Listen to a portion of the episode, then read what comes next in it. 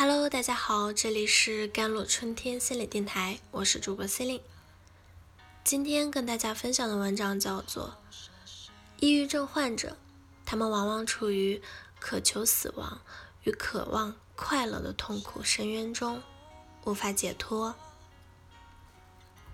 人为什么会突然就自杀了？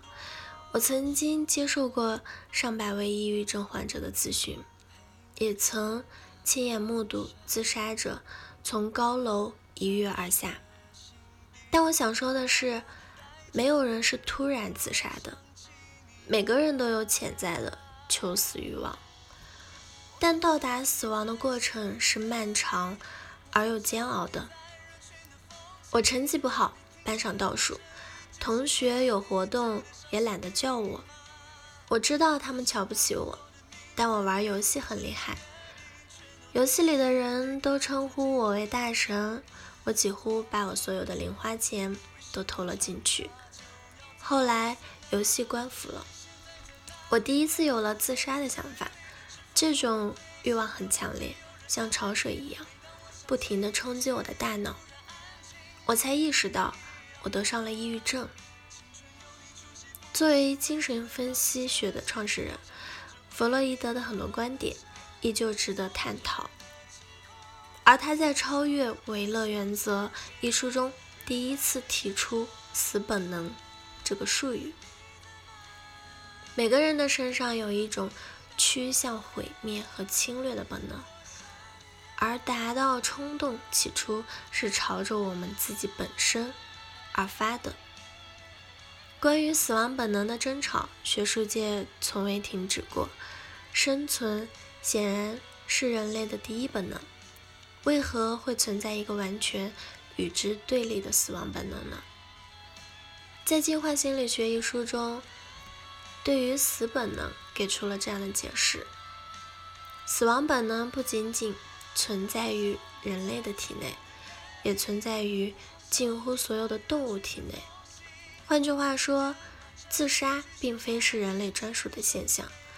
当判定个体的存在对于种群无益时，基因会促使个体朝着抑郁的方向发展，并逐步的促进了个体的死亡，以节省群体的资源。自然死亡有两种方式，一种是老死，还有一种是身体让你去死。我对世界充满绝望，别人不需要我，或者没有人需要我。我不知道自己活着还有什么意义。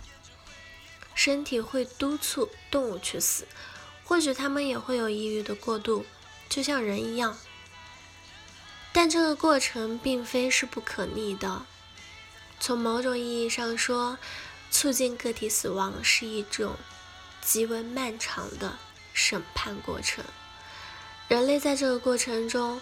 如同走上高高的台阶一样，需要一级一级的被否定，才能最终克服生死的本能，完成自杀行为。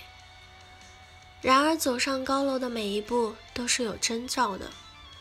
我曾打电话给我的爸爸，他在外面工作，已经半个月没有回家。我问他：“你回来吗？”他说在工作，回不来。于是我住。自己的手腕上割了一刀。我继续问：“你回来吗？”他的语气开始不耐烦，重复着之前的话。于是我又往自己的手腕上割了一刀。他只有十二岁左右，一个人来的。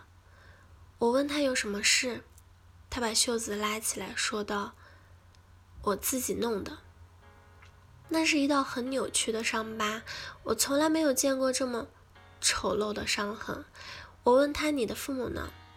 他告诉我，他父母都在外地打工，他自己想过来问问。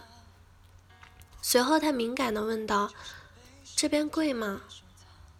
作为心理咨询师，我很快便察觉到我身上的责任感，下意识摇了摇头，他才长舒了一口气。他蜷缩在座位上，我和他聊了很多。他的抑郁症很严重，但每次自残之后，他都很自责。我才知道，并不是每个抑郁症患者都那么急切的渴求死亡，他们往往处于渴求死亡与渴望快乐的痛苦深渊中，无法解脱。我有一个朋友，他喜欢读书、书法、养花，喜欢生命中所有美好的事情。可是，他却在一个清晨自杀了。抑郁症的触发并不复杂，在你感受到被种群遗弃、觉察不到生命意义的时候，他就可能找到你。你的幸福感会骤然降低，原本充满乐趣的事情，你做起来会觉得索然无味。它改变了你感受幸福的反馈机制。而身体的反馈机制一旦被重建、扭转，就相当困难。即便当你恢复正常的生活，知道自己对周围人而言是有价值的，但你却无法感受到。因此，用微笑或者正常的生活伪装自己，以免让爱自己的人担心，最后在承受不住之时选择死亡，这是很多抑郁症患者的想法。抑郁症患者往往承受着我们不能想象的痛苦。那些矫情的话，可能是抑郁症患者最后的求救。如果 SOS 一直被无视，他们就会放弃，进而做出不可挽回的事情。所以，不要轻视抑郁症带来的巨大负面影响，这是疾病，不是矫情。好了，以上就是今天的节目内容了。咨询请加我的手机微信号：幺三八二二七幺八九九五，我是 C e l i n e 我们下期节目再见。